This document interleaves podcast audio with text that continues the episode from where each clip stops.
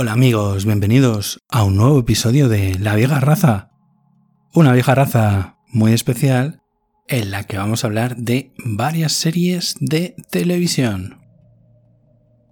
En primer lugar, vamos a hablar de Outer Rain, una serie de Prime Video que se estrenó en este mes de, de mayo, protagonizada por Josh Brolin e Imogen Potts, entre, entre otros, además de Lily Taylor como actores más conocidos.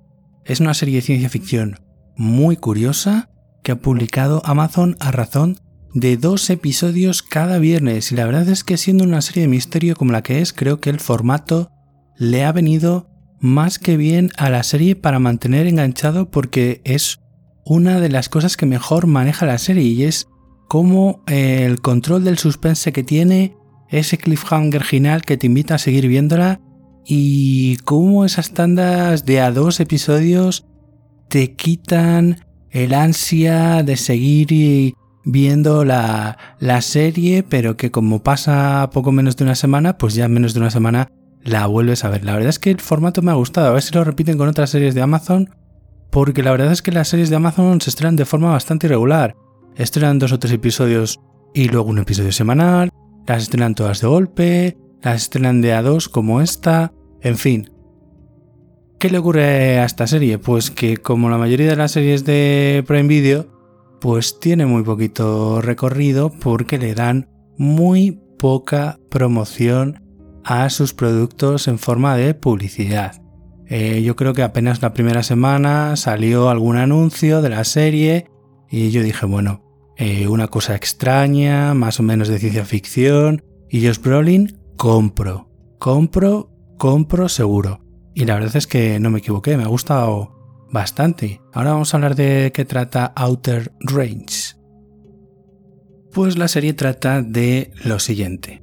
Los Abbott, que es una familia de ganaderos en pleno centro de Wyoming, por allá por donde el tío Sam perdió la gorra, pues tienen una granja, una gran extensión de terreno, de pastos, para que coman las vacas, porque son vaqueros, se dedican principalmente a la ganadería. El padre es Royal, Royal Abbott, interpretado por Josh Brolin. La madre es Cecilia Abbott, Lily Taylor. El hermano mayor es Tom Pelpin, que interpreta a Perry. Y el hermano menor es Red Abbott, interpretado por Louis Pullman. Perry está casado y tiene una niña una preciosa, rubita, muy maja, que tiene como unos 10 años, que se llama Amy, con el problema de que eh, su mujer lleva un tiempo desaparecida y nadie sabe dónde se encuentra. Red, por otro lado, es un vaquero de estos de rodeo, de los que montan toros salvajes, etc. Y entre eso y ayudar a sus padres y a su hermano en la granja, pues es en lo, con lo que se gana la vida. Y bueno, los Abbott pues tienen una familia de, granjeros, de, propietarios de, terreno eh, que son poco menos que rivales suyos, que eh, sus tierras lindan con las de ellos y desde siempre esta familia, que lo diré porque no me acuerdo y quiero decirlo, a ver si me acuerdo y lo busco.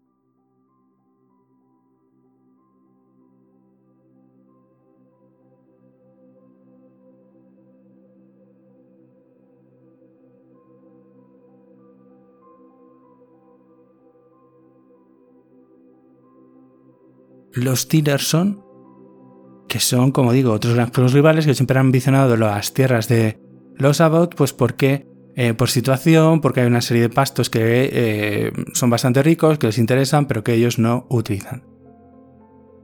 Eh, ¿Qué ocurre? Pues un día Royal, el, el patriarca de los Abbott, va con, con su coche buscando una vaca que se ha perdido y se encuentra con un enorme agujero en sus tierras. Este enorme agujero no se ve que tenga fondo y además es como si tuviera atmósfera propia. Tiene una especie de, niebla que lo recorre y pues alucina a Royal Abbott, no sabe lo que es, que, porque ha salido allí, ni, ni nada más. Y bueno, pues a partir de ahí vamos a ver todo relacionado con este agujero que ha surgido sin que nadie sepa cómo, ni por qué, ni qué función tiene dentro de las eh, posesiones de los Abbott con la trama de la rivalidad con los Tillerson bastante presente que va a conducir por medio de una trama de thriller a, y con, la historia del tema del agujero por ahí también subyacente y poco después de encontrar el agujero aparece una chica de unos veintitantos años que tiene pinta pues de ser una mochilera, una turista mochilera que se llama Autumn, otoño en inglés, y que eh, lo único que les pide es que si puede acampar en las tierras de los Abbots simplemente pues por el hecho de eh, estar en contacto con la naturaleza, parece que creen cosas de estas tipo New Age, que si los cristales, que si las piedras, que si las energías, etc. Y bueno, pues los sábados como son buena gente, eh, le dicen que sí, que se quede, pero que tenga cuidado y que, y que bueno. Em, y a partir de ahí, pues se lía un poco todo, pues mm, porque hay un, hay un suceso que lo mete de lleno en una trama de thriller y entre el tema del agujero negro que eh, el Royal Abbot se guarda en secreto para sí mismo, junto con otras cosas que van sucediendo, pues hace que esta serie te vaya enganchando poco a poco, porque eh, tiene la justa medida de darte respuestas, pero al mismo tiempo eh, plantearte otras cuestiones y además la narrativa está muy bien llevada para que siempre te haga seguir viendo el siguiente episodio. Están muy bien dosificados los momentos de revelaciones importantes, los cliffhangers que te hacen seguir viendo el siguiente episodio. Yo la he visto semana a semana, es decir, la primera semana vi dos, así durante cuatro semanas, con lo cual eh, la verdad es que me ha mantenido bastante en suspense entre que salían episodios nuevos y no, y creo que es justamente una de esas series que llevan también el tema de eh, entrega semanal, precisamente por cómo está contada, por cómo es su narrativa, por cómo está intrínsecamente eh, guionizada y con un desarrollo de personajes, el, el patriarca de los Abbott, que es el típico vaquero rudo, que ya está vuelta de todo, que más o menos ha prosperado en la vida, pero no a base de esconder esqueletos en el armario y que probablemente su familia no sepa o no les haya querido contar eh, porque es el típico que conoce todo el mundo en el pueblo al que le puedes pedir un favor o que te puede ayudar haciendo algo. La trama de ciencia ficción se intrinca muy bien porque mm, es que no deja de ser un, western, ya os digo, en medio de, de Wyoming, en el medio oeste, de una familia de vaqueros que tiene unas extensas tierras las que pastan sus vacas y son rivales de otra familia que tienen posesiones lindantes a la suya. Es que es el, el, argumento de un western eh, protagonizado por John Wayne o incluso si queréis un episodio de Bonanza, por decir alguna cosa. Entonces, bueno, la forma en que la trama de ciencia ficción se va mezclando, se va intrincando y se va desarrollando al mismo tiempo que las propias rencillas de los Abbott y los Tillerson y lo que está ocurriendo en el pueblo, la trama de thriller, la verdad es que es una de las cosas mejores llevadas y ninguna de las dos predomina sobre la otra, con lo cual creo que la, verdad es que el, creador de la serie, que ahora mismo no recuerdo quién es, pero no es demasiado conocido porque lo estuve mirando, ha tenido, ha jugado con, con una serie de bastante presupuesto, porque se nota presupuesto. Es una serie que a nivel de guion está bastante bien escrita, como os decía, a nivel de narrativa eh, conjuga bien todos los elementos, tiene un ritmo bastante adecuado, son episodios de casi una hora y no se hacen en absoluto eh, lentos, no se hacen largos, aunque el, ritmo de la serie pues es lentito, eso sí que es verdad. Pero es que pasan muchas cosas en la casi hora de capítulo que tiene la serie. Eh, por lo demás, el diseño y producción, pues también se nota dinero bien invertido. Eh, y, claro, es que además el reparto acompaña. Josh Brolin tiene cada diálogo que, madre mía, seguro que le estaban lanzando una patata en el guion y él te devolvía una coliflor eh, con bechamel, por decir algo. Y Imogen Post yo ya la había visto en varias películas, no es una actriz muy conocida, es una actriz de estas jóvenes, no demasiado conocida, no ha pegado el pelotazo todavía, pero me parece una actriz bastante solvente y además Lily Taylor, que ya la conocéis un montón, ha tenido muchísimos papeles en televisión, eh, a dos metros bajo tierra, por ejemplo, pero, pero vamos, también es una actriz de serie de televisión de drama muy solvente y además, por ejemplo, para mí, la actriz que hace de Amy Abbott, la, la hija de, de Perry, eh, también me parece bastante bien llevado para ser el personaje de una niña. Es una serie muy recomendable de la que probablemente hayáis visto o hayáis oído hablar bastante poco. La recomiendo un montón, sobre todo estas series de Prime Video que es que tiene cada joyita que la verdad es que a veces me doy de cabezazos contra la pared, no literalmente por supuesto, porque Prime Video va entregando series que tienen muy buena pinta, que tienen muy buena factura, que tiene un reparto estupendo, pero que luego pasan muy desapercibidas porque no les hacen prácticamente nada de publicidad y hay bastantes joyitas de este estilo como puedan ser Tales from the Loop, de la que tenéis un episodio en la vieja raza de la primera temporada y cosas por el estilo. O sea, que Prime Video me parece muy bien, pero que no se dedique solo a sus series estrella como puedan ser The Boys o La Rueda del Tiempo o la que tenemos más cercana ya de cara a septiembre de los Anillos del Poder. Tienen pequeñas cositas, ¿vale? Más tarde vamos a hablar de otra serie, Night Sky, también de ciencia ficción, también de Prime Video y también con un reparto bastante potente y solvente. Pues esta sería Outer Range, un western con elementos de ciencia ficción muy interesante. A mí me ha gustado bastante. Son ocho episodios, como más o menos suelen ser las temporadas de las series de Prime Video y la verdad es que la recomiendo un montón. O sea, ya solo por escuchar la voz de Josh Brolin en versión original, merece muchísimo la pena. En el apartado creativo no os comento mucho porque los creadores de la serie no son demasiado conocidos, entonces no me paro demasiado. Eh, Outer Range, completamente recomendada. Eh, si os parece poco lo del western de ciencia ficción, añadirle a Josh Brolin y ya creo que con eso tenéis que entrar en ella y verla porque merece mucho la pena. Pues hasta aquí, Outer Range.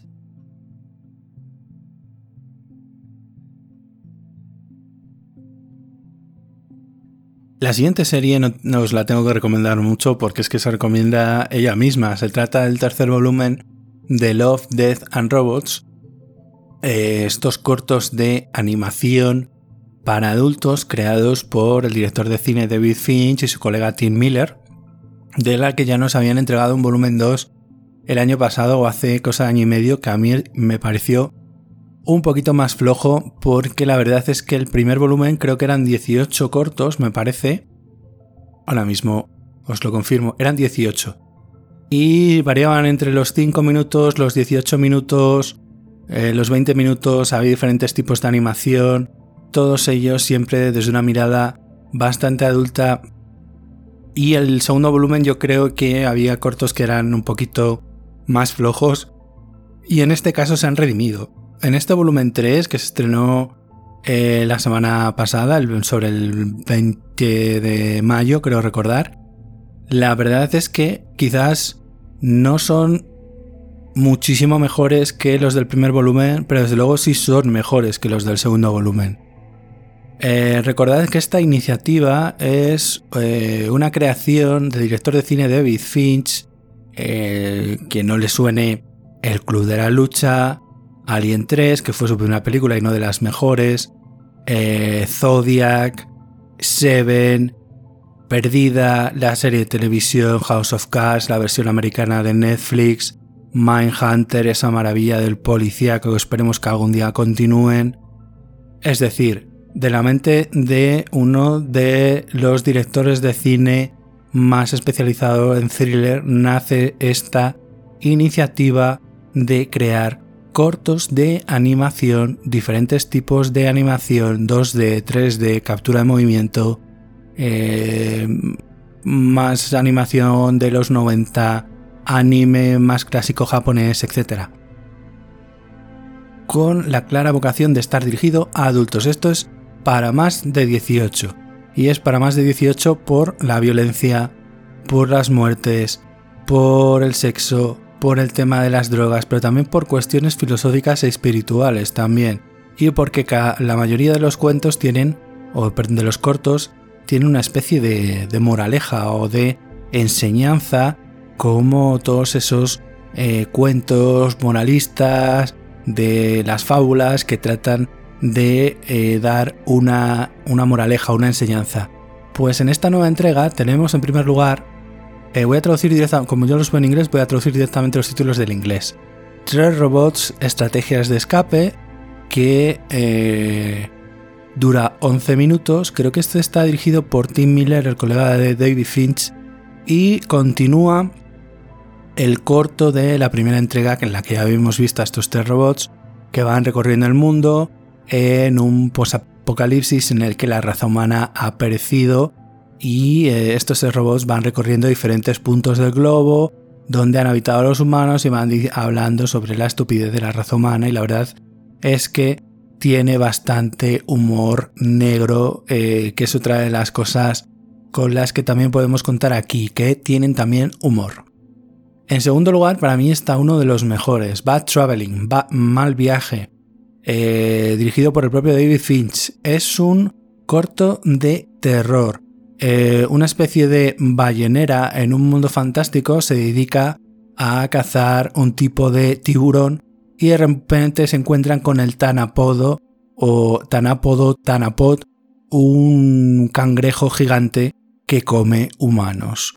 Entonces la tripulación de la nave eh, se debe eh, plantear qué hace con eso y la verdad es que está muy bien llevado.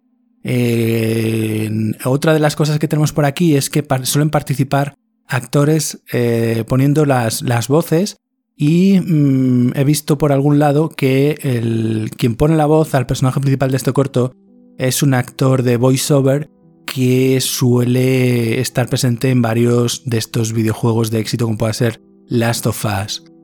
El siguiente, eh, este dura 21 minutos, que no lo he dicho, está dirigido por el propio David Finch. Ah, el de estrategias de los tres robos de estrategias de escape está basado en una historia corta de John Scalzi, del que tenemos también eh, adaptadas otras cosas, además de otros autores de ciencia ficción como Neil Asher, que también participan por aquí. El mismo pulso de la máquina, pues tenemos, este dura 17 minutos. Este se trata de una misión exploradora a una nueva luna de Marte. Eh, y este quizás es de animación por ordenador de este tipo pintada. Y la verdad es que es uno de los más psicodélicos, introspectivos y al mismo tiempo de los que, bueno, pues en algún momento te explota la cabeza por lo que pasa con eh, las protagonistas. Seguimos con uno de los más cortitos y de los más graciosos que dura 7 minutos, La Noche de los Mini Muertos. Supongo que conocéis estos juegos que se dedican a enfrentar escuadras de diferentes tipos de soldado, en plan de eh, pues 20 soldados actuales contra 2.000 espartanos, 3.000 eh, Tyrannosaurus Rex contra 15 tanques y cosas así. Pues esto sería un poquito así, pero en un apocalipsis zombie. Y la verdad es que es realmente gracioso. Hay que ver la imaginación, la creatividad que hay detrás de esto, el tipo de animación tan sencilla pero tan eficiente, así que no hay que perdérselo. El siguiente sería eh, el equipo Matanza o el equipo Muerte, en un tipo de animación que a mí me recuerda un poco, o quizás el propio corto, a, esas series tipo los G.I. Joe de los años 90, y es un equipo de las fuerzas especiales eh, que intentan neutralizar una amenaza y se encuentran con que eh, quizás eh, no pueden con ella. Y la verdad es que tiene un humor negro, una cantidad de violencia que no se corta ni un pelo, que es una de las cosas que me gusta de esta serie, bastante buena. Este dura 13 minutos. Vale, uno de los que por animación quizás sea de los más bonitos de ver, de los más logrados, eh, que es Swarm, Enjambre, dos eh, científicos humanos estudian los secretos de una especie alien, ¿vale? Denominada el enjambre, que funcionan tipo eh, mente colmena y eh, se dedican a, estudiarlos para ver si pueden aplicar alguna de su forma de vivir en su sociedad a la humanidad. Y bueno, la verdad es que en cuanto a animación es uno de los que más se disfrutan y en este al personaje femenino le pone voz Rosario Dawson. Luego tenemos las ratas de Mason. Mason es un granjero eh, tipo escocés y que, bueno, pues en una em, de estas eh, sociedades en la que ya está todo robotizado, pues en su granjero tiene una, eh, una infestación de, de ratas, tiene una plaga de ratas con las que no es capaz de librarse, entonces encarga a unas personas que tienen un, robot bastante eficiente mata ratas que lo hagan por él. Y bueno, ¿qué es lo que pasa ahí? Este también tiene un humor bastante negro y me parece también uno de los más graciosos. Vamos con el siguiente. Enterrados en salones abovedados, podría llamarse en español. Este es Vuelvo a repetir lo del equipo de soldados que se encuentran en un entorno desconocido, pero va por otro lado, porque este tira más por el lado de los mitos de Lovecraft, de eh, dioses eh, atrapados en templos subterráneos, horror cósmico, eh, lugares ciclópeos, y la verdad es que está bastante, bastante chulo. Este dura 15 minutos y tenemos a bastantes eh, actores reales de eh, interpretando porque este es uno de los de captura real en los que la animación más se asemeja a las personas que lo encarnan. Uno de ellos es Joe Manganiello, que es como el, capitán del equipo. Los otros dos actores, creo recordar que uno salía en Walking Dead y el otro no me. La, la chica salía en Walking Dead y el otro actor no me acuerdo. Este dura 15 minutos. Y por último tenemos Jíbaro, que es una auténtica maravilla visual de los sentidos de cualquier cosa. Es una especie de fábula, una especie de sociedad eh, medieval en la que unos soldados, caballeros con una especie de armaduras tipo completo, tipo siglo XV, se acercan a un lago y bueno, uno de ellos es sordo y hay una entidad que parece una especie de sirena eh, compuesta por millones de eh, joyas que sale de su de su de su lugar de residencia y lo que ocurre a partir de ahí. La verdad es que este corto es una maravilla de animación. Hay momentos en los que te da la sensación que estás viendo lugares reales, el bosque, las animaciones de cómo corre el agua, de cómo se mueven las plantas, de las propias joyas que componen la sirena, la verdad es que lo han dejado para el final y para mí es el mejor de todos esta entrega, sin que haya alguno que me deje un poquito por detrás porque el que ha sido sobresaliente por, a lo mejor no por la acción o por lo que cuenta la historia, ha sido por la animación, o sino por el humor, sino por Quiero decir que son todos muy variados, pero creo que el nivel sube bastante en comparación con los de la entrega anterior, el volumen 2. Así que ya sabéis, si no os habéis visto las anteriores entregas, ahí tenéis una cantidad de cortos muy interesantes, cada uno en un estilo de animación diferente, así que seguro que encontráis alguno que os gusta. Love, Death and Robots de David Fitch y Tim Miller en Netflix.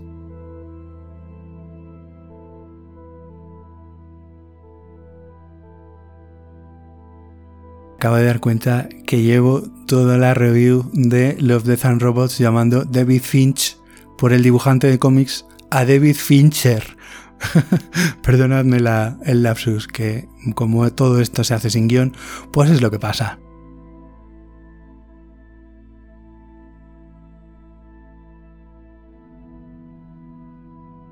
Y vamos con la penúltima de esta tanda. Se trata de Night Sky, una serie de Prime Video que estrenaron, creo que a la par que la última tanda de episodios de Outer Range y quizás yo creo que es que se han pisado un poquito porque también han sacado otra serie que Amazon también le ha funcionado muy bien como es The Wilds, una serie sobre un grupo de adolescentes que se quedan en una isla desierta.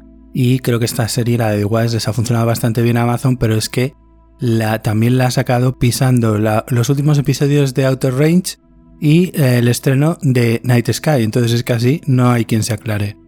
Porque si tienes tres productos que, comparten espacio y que se están pisando los unos a los otros, pues habrá gente que ni siquiera sepa eh, que ha existido Night Sky, porque Amazon ha dedicado sus recursos a promocionar bastante más The Wilds, eh, que es una serie pues, de adolescentes, aunque se puede ver.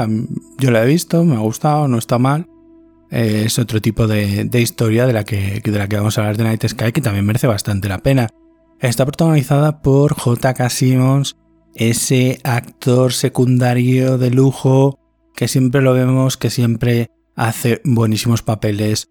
Eh, no sé si os acordáis de White Plus, esa, ese profesor de batería de jazz que era poco menos que un tirano con sus alumnos.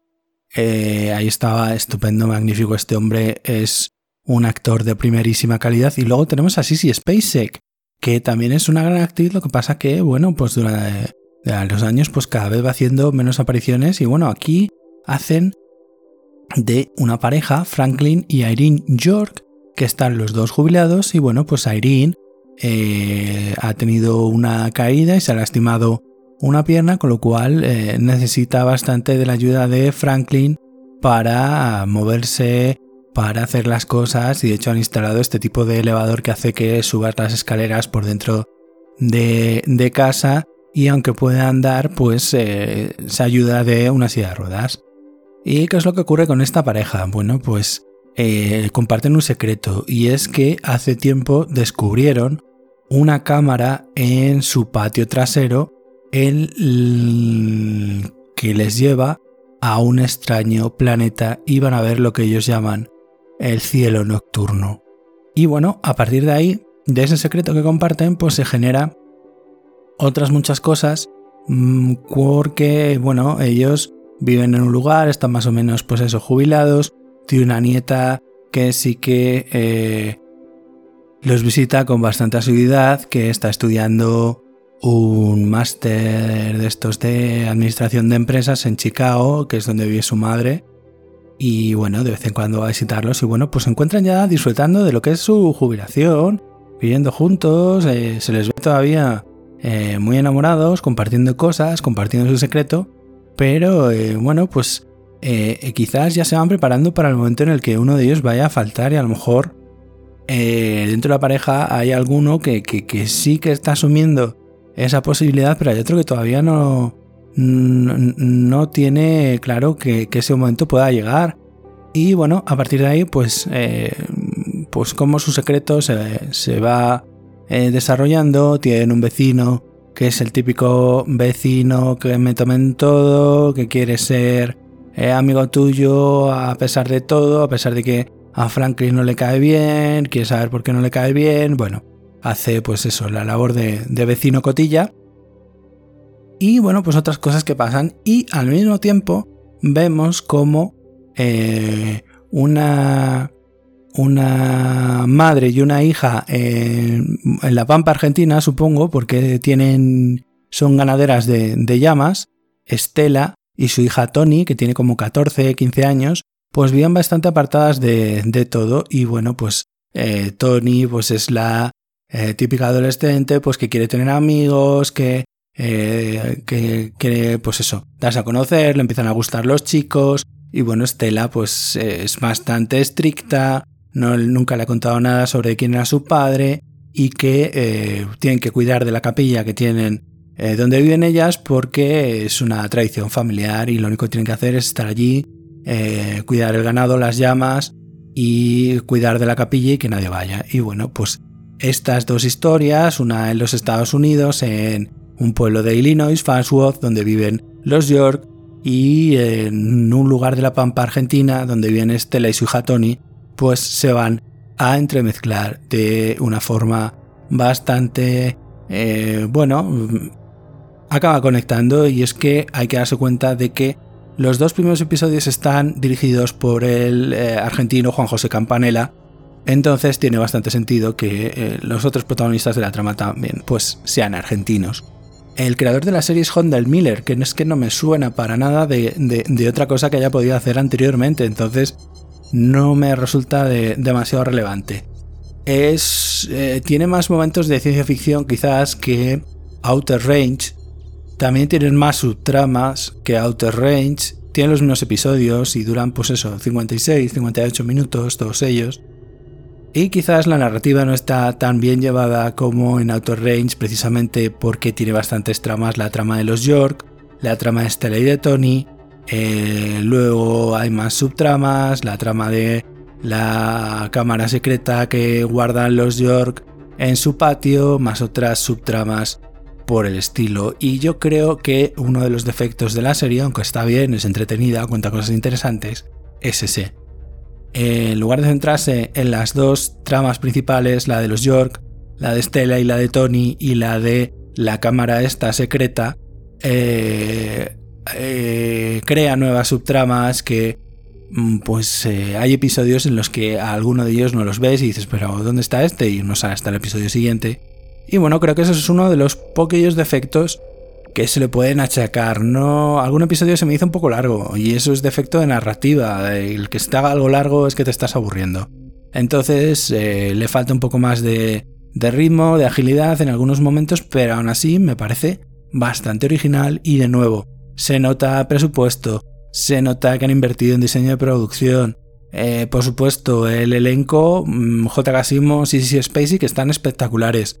Las actrices argentinas, sobre todo la que hace de, hija, me parece una chica espectacular. Esa niña tiene un auténtico talento y, y, yo creo que aunque a veces se te hace insoportable porque evidentemente es una adolescente de 15 años, pues que lo hace realmente bien. Y bueno, la verdad es que quedan muchas cosas abiertas para una segunda temporada, igual que en Outer Range. Outer Range quizás con más cliffhanger que aquí, pero aquí en Night Sky todavía nos quedan muchas cosas por, por resolvernos. Nos tienen que, responder a muchas preguntas todavía de qué es lo que ocurre, de por qué eh, hay cosas que están interconectadas y por qué hay otros personajes que dependen de, otros secundarios, pero ya digo, mm, demasiadas subtramas abiertas y quizás ese es uno de sus defectos.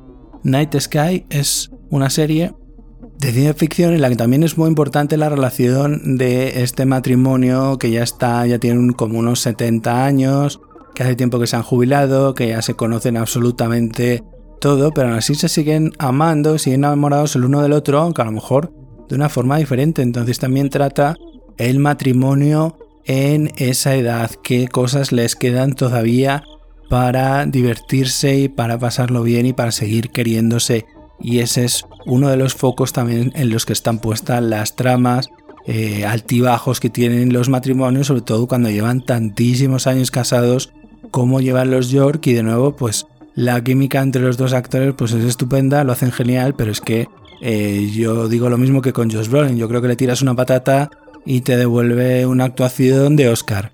Entonces, Night Sky recomendada, sí, pero tiene algunos fallitos, sobre todo la historia, la narrativa, que quizás resuelvan para ver si hay segunda temporada, porque yo tengo ganas de seguir viéndola. Night Sky está en Prime Video.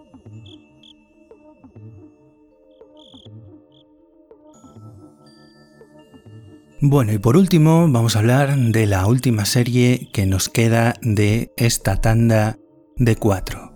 Y no es otra que Stranger Things Volumen 1.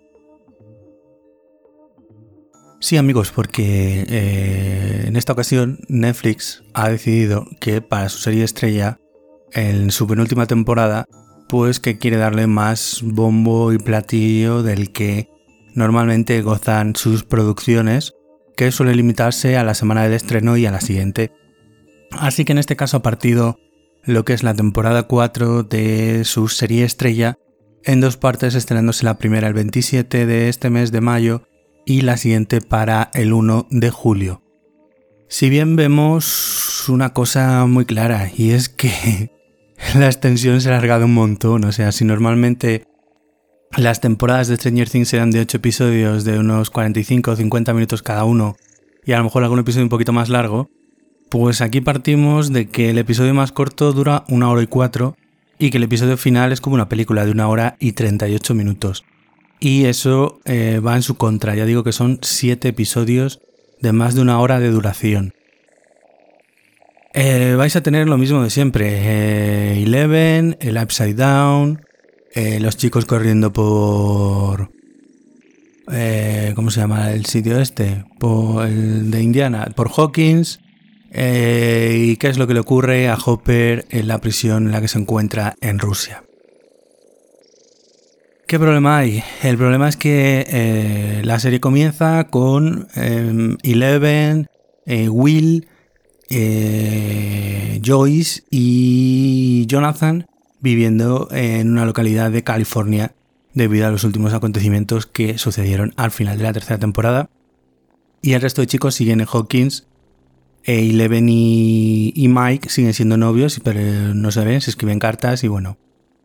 El resto no están tan en contacto empiezan a suceder cosas extrañas como suele ocurrir en Hawkins, que madre mía parece el pueblo en el que vivía Buffy, que pasaban todas las cosas demoníacas del mundo, solo pasaban allí.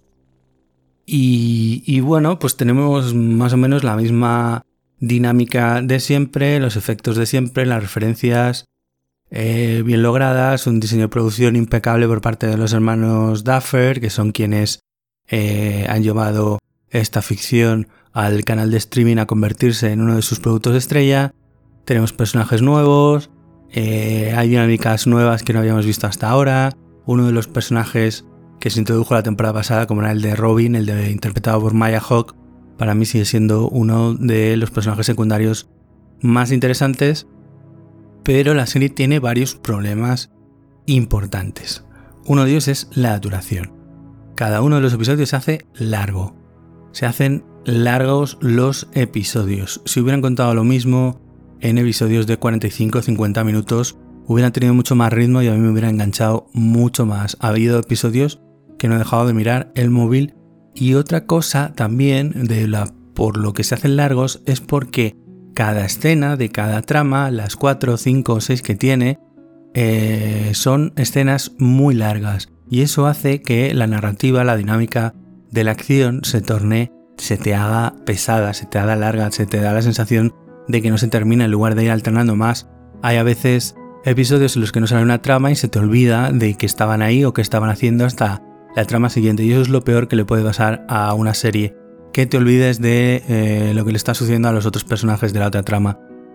Porque tenemos la trama de Eleven, que básicamente es la trama principal de toda la serie, tenemos la trama de Hawkins y tenemos la trama de Hopper. Para mí esas son las tres tramas principales y luego añaden alguna que otra subtrama que continúa, pero que para mí es, eh, bueno, no aporta mucho. Eh, hay, un momento en el que ves claramente que se intenta dividir a los personajes en grupos de cuatro, sobre todo de cara al final, y es, o sea, lo, ves enseguida. Y la verdad es que creo que es uno de los fallos de la temporada.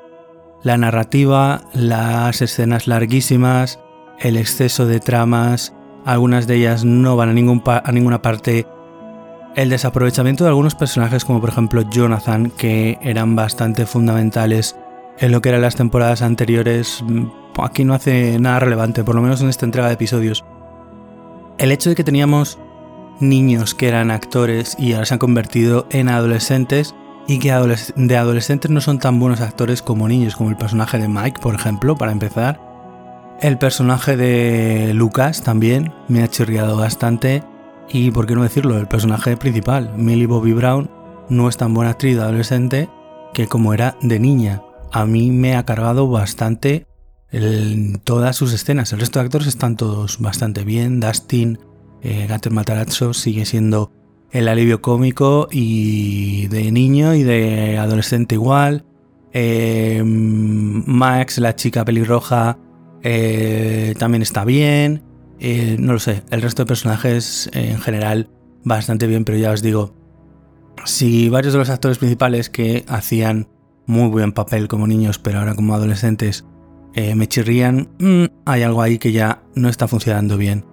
No sé si es dirección de actores, si es un tema de guion, si es que los propios actores al, cambiar también la voz, porque por ejemplo el personaje que hace de Will me ha funcionado bastante bien y eso que no tiene un papel demasiado destacado, me lo he creído en todas sus apariciones, me está bastante bien y yo creo que va a ser uno de los que van a tener bastante protagonismo de cara al final. Y pues, pues eso, si os gusta Stranger Things, pues os va a gustar. Lo que pasa que para mí ya están alargando el chicle, ya estaban alargando el chicle en las temporadas anteriores. Y aquí, aunque se nota un empeño mayor por eh, reconciliarnos con la serie, por tener más epicidad, por ser más oscura, por tener más efectos especiales, por ser más terrorífica, porque a los protagonistas les pasen más cosas durante más tiempo, pues a pesar de todo ese esfuerzo, yo sigo viendo que, eh, que, tiene fallos, que hay cosas que no me terminan de convencer. Y ya os digo, una de esta temporada es la duración principalmente. Y a partir de ahí, pues ya os digo, creo que no se ha sido muy afortunado a la hora de eh, dividir las tramas. La de Hopper, eh, aunque tiene momentos interesantes, se alarga demasiado en el tiempo.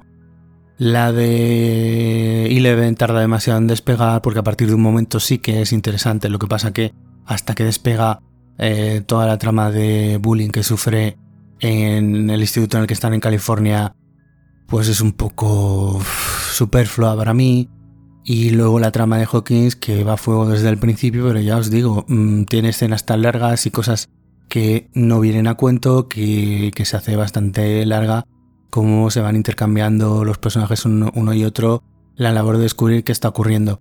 Y bueno, y como siempre, pues eh, todo tiene que ver más o menos con, con Eleven, pero eh, ya os digo, su trama tarda bastante en despegar y hasta que no despega, pues no se convierte en una de las más interesantes si nos hubiéramos ahorrado todo ese principio que no lleva nada y que tarda, pues no sé, dos o tres episodios o cuatro a lo mejor en despegar, pues todo lo demás hubiera sido mucho más interesante, mucho más dinámico y con una capacidad de adicción mucho más grande.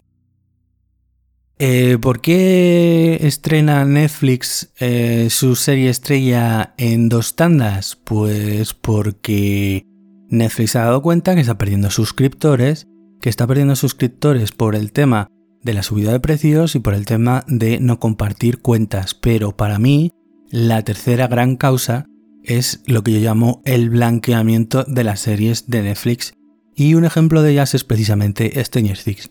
Un éxito inesperado que, aunque pone para mayores de 16 años, en realidad es para toda la familia, es decir, mayores y pequeños que pueden verla juntos, y eso ha intentado con muchas de sus series, pero esto no se puede hacer con todos los productos. Con Stranger Things funciona, pero a lo mejor con otras series no funciona. Me remito a Locan Key y a otras tantas eh, similares. Entonces, em, pues eh, como pretenden que se hable más de Stranger Things de lo que se hablaba normalmente, que básicamente te metías los ocho episodios de la temporada en un fin de semana y luego ya nadie más hablaba de ella porque claro, ya lo hemos visto todos, pues va a intentar que se alargue en el tiempo lo que estamos hablando entre nosotros en redes compartiendo de la serie. Y eso es por lo que últimamente eh, incluso con series que no son suyas, está intentando que se estrenen en dos partes. Y nos remitimos, por ejemplo, a Better Call Saul, que aunque es propietario de AMC, pues de forma internacional se retransmite por forma, de forma secundaria por Netflix, porque aquí en España la licencia lo tiene Movistar Plus. Entonces, eh, primera tanda de episodios, 27 de mayo, 7 episodios de Stranger Things, el que dura menos una hora y cuatro, el que dura más una hora y 38 y andan todos entre la hora y 10, la hora y cuarto, la hora y 20. Em, yo recomendaría que os vierais un episodio cada día porque lo vais a disfrutar más. Es precisamente esta temporada contra el fenómeno de, el, de verlas toda la serie de Atracón, todos los episodios seguidos, porque precisamente esta temporada va contra eso por la duración de sus episodios. Ves un episodio, al día siguiente otro, lo vais a disfrutar más, creedme, y a lo mejor no se os hacen tan largos como se me ha hecho a mí. Recomendable, sí, pero ya con peros, porque ya digo, ya venimos arrastrando eh, una temporada y media para mí que ya están eh, estirando demasiado lo que es el chicle de Stranger Things, pero claro, esto es un producto, esto es un negocio y esto da dinerito eh, fresquito a Netflix y esta es su serie estrella en estos momentos y van a intentar por todos los medios que dure un poco más y creo que eh, hay prevista una última quinta temporada de Stranger Things que supongo que harán lo mismo y la dividirán en dos partes. Espero que vayáis a verla, que la disfrutéis, que me hagáis caso y la veáis de episodio en episodio porque creo que la vais a disfrutar mucho mejor. Y nada, que tengáis una buena visita a Hawkins y sus alrededores. No tengo mucho más que contaros, soy Alejandro Guardiola y muy buenas noches.